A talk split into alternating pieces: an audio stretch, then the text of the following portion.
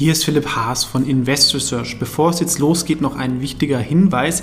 Ich handle regelmäßig mit besprochenen Aktien, woraus sich Interessenskonflikte ergeben können. Auch wenn ich nach bestem Wissen und Gewissen recherchiere, können es natürlich Fehler geben. Deswegen natürlich auch immer selber recherchieren. Ich übernehme dafür keine Verantwortung. Und diese Informationen stellen natürlich auch keine Empfehlung dar. Man kann mit einzelnen Aktien auch Totalverluste erleiden. Das sollte man wissen. Jetzt viel Spaß beim Podcast. Hier ist Philipp Haas von InvestSearch TV und ich habe gedacht, ich gehe mal raus, um die neue Kamera auch mal in der Natur ein bisschen zu testen, um ein bisschen darüber nachzudenken, weil auch die Frage aufkam, sind wir in einer Blase? Ja, und was auch meine Meinung dazu ist. Ich bin ja stärker investiert. Ich meine, wenn man historisch ein bisschen zurückgeht, die meisten Blasen, gibt natürlich viele Gründe, kommen aber eigentlich aus zwei Bereichen. Ja, wenn man jetzt zum Beispiel die letzte Blase war die Immobilienblase oder auch der 2000er Aktienboom, den die Älteren von euch wahrscheinlich noch kennen werden. Und immer war es eigentlich so, dass neue Investoren in den Markt gekommen sind, die sich nicht so super auskannten. Ja, bestes Beispiel der 2000, ähm, da waren Investoren, die wussten nicht, was ein KGV ist, was eine Marktkapitalisierung ist. Die haben einfach irgendwie alles gekauft, wo Internet drauf stand, was an die Börse gekommen ist. Immobilienboom haben die Leute halt auch in den USA Häuser gekauft. Gibt es ja auch diesen Film The Big Short, wo irgendeine Stripperin und keine gute drei, vier Häuser hatte, weil alle gedacht haben, Immobilien steigen immer. Ja? Ähm, und das zweite ist natürlich, wenn Bewertungen sehr hoch sind im Vergleich zu anderen Sachen. Das ist das erste Thema, neue Investoren kommen in den Markt. Das ist definitiv so. Ja? Also das sehen wir ja gerade in Deutschland mit den Privatanlegern. Das finde ich auch super. Und ich finde auch den Unterschied anders im 2000er Boom, glaube ich auch dank YouTube sind die Leute, natürlich nicht alle, aber generell die Basics sind schon ganz gut verstanden worden.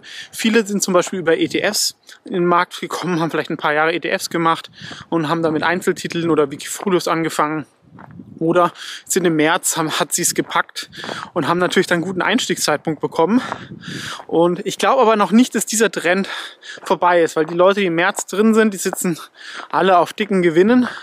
Und eine der schlimmsten Sachen ist, wenn ich mitbekomme, wie irgendwie mein Nachbar, mein Freund, Bruder, Sohn, Vater äh, mit Aktien irgendwie vermögender wird, dann will ich auch irgendwann anfangen.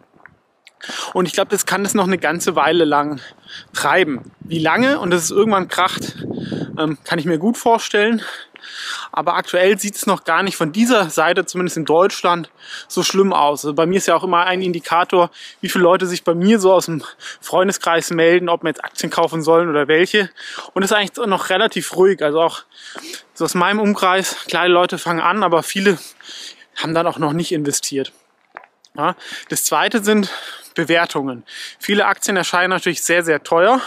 Und es gibt Übertreibungen, sage ich auch immer, bei einigen Märkten, gerade jetzt sage ich mal im Cloud-Segment, Cleantech-Segment.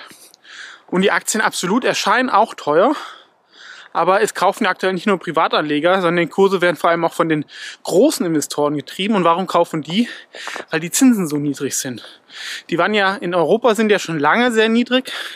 Jetzt sind sie halt in den USA auch schon sehr niedrig. Und wenn das KGV von der Anleihe 100 oder 1000 ist, dann erscheint eine Aktie, die mit 3-4 Prozent wächst ähm, und 25er KGV hat, also 4% Rendite ich habe, eigentlich gar nicht so schlecht im Vergleich. Das vergisst man nämlich immer. Was ich auch im Hinterkopf habe, sind so historische KGVs. Alles über 20. Wenn es nicht super Firma ist, ist es eher teuer. Das stimmt auch. Aber man muss halt immer die Zinsen im Verhältnis sehen. Und beim letzten 2000er Boom war es ja auch so, die Zinsen waren noch 4%. Das heißt, da sind dann doch viele Leute, die haben ihre Gewinne genommen und haben die in Anleihen gesteckt. Das kann ich ja aktuell gar nicht machen. Und das wissen natürlich auch die großen Investoren, die dazu noch auch Angst vor Inflation haben. Denn de facto haben wir ja in Europa jetzt eigentlich Helikoptergeld. Das heißt zwar anders, aber der Staat gibt einfach viel Geld aus. Ähm, was meiner Meinung nach auch in der Krise anderes Thema, aber auch richtig ist. Ja? Also in der Krise sparen. Ähm, die USA hat das ja schon früher gemacht und ist deswegen auch schneller vielleicht aus der Krise rausgekommen, was aber natürlich noch andere strukturelle Gründe hat. Ja, also die Bewertungen insgesamt im Verhältnis zu den Zinsen sind meiner Meinung nach nicht so hoch. Aber man muss halt trotzdem vorsichtig sein. Und auf Einzelaktienebene ist es sicherlich so. Und ich werde halt auch vorsichtig, ähm, wenn, weil wir halt einige Stories haben, die mich schon an den neuen Markt erinnern. Ja, wir haben jetzt, der Elon Musk hat nur getwittert, use Signal und irgendeine Aktie, die Signal heißt oder Signal irgendwas anderes, äh, vervielfacht sich. Ja, das ist, ich, ist natürlich schon irgendwie verrückt, weil er hat ja noch nicht mal gesagt, irgendwie, ich kann ja noch so irgendwie Sachen verstehen, wie mit Snap oder so, gab es auch sowas mal, da haben die Leute den Ticker verwechselt. Aber sowas, hat er, wundert mich schon wirklich, ja. Oder ich habe auch immer gesagt, das Zeichen vom neuen Markt war, ich war damals, glaube ich, in der siebten Klasse und man hat sich damals als Siebtklässler über Aktien unterhalten und dann über vielleicht über die Eltern gehandelt oder dem Vater gesagt, hey, zeichne mal die Aktie oder sowas. Und ich habe zuletzt auch eine Mail von einem 14-Jährigen bekommen, der mir irgendwann eine Aktie empfehlen wollte. Und das hat mich halt schon so ein bisschen an den neuen Markt so erinnert. Da sind schon einige Warnzeichen da. Das heißt aber nicht, dass noch ein paar Monate oder auch länger so weitergehen kann. Ne? Also deswegen, ich bin da auch immer so jemand, der jetzt nicht so dogmatisch ist und sagt, ist alles viel zu teuer, ich bin nicht dabei. Ich finde immer noch viele Ideen, seht ihr auch in meinen Wikifolios, wo die Firmen meiner Meinung nach nicht zu teuer sind und wenn der allgemeine Markttrend positiv ist und auch immer noch mehr Leute in den Markt kommen, die großen Umschichten wollen, stehen die Zeichen gar nicht so schlecht. Ja? Das größte Risiko ist allerdings, wenn wir es so sehen, wenn die Zinsen halt doch vielleicht mal Ende des Jahres steigen, weil Inflationsängste aufkommen.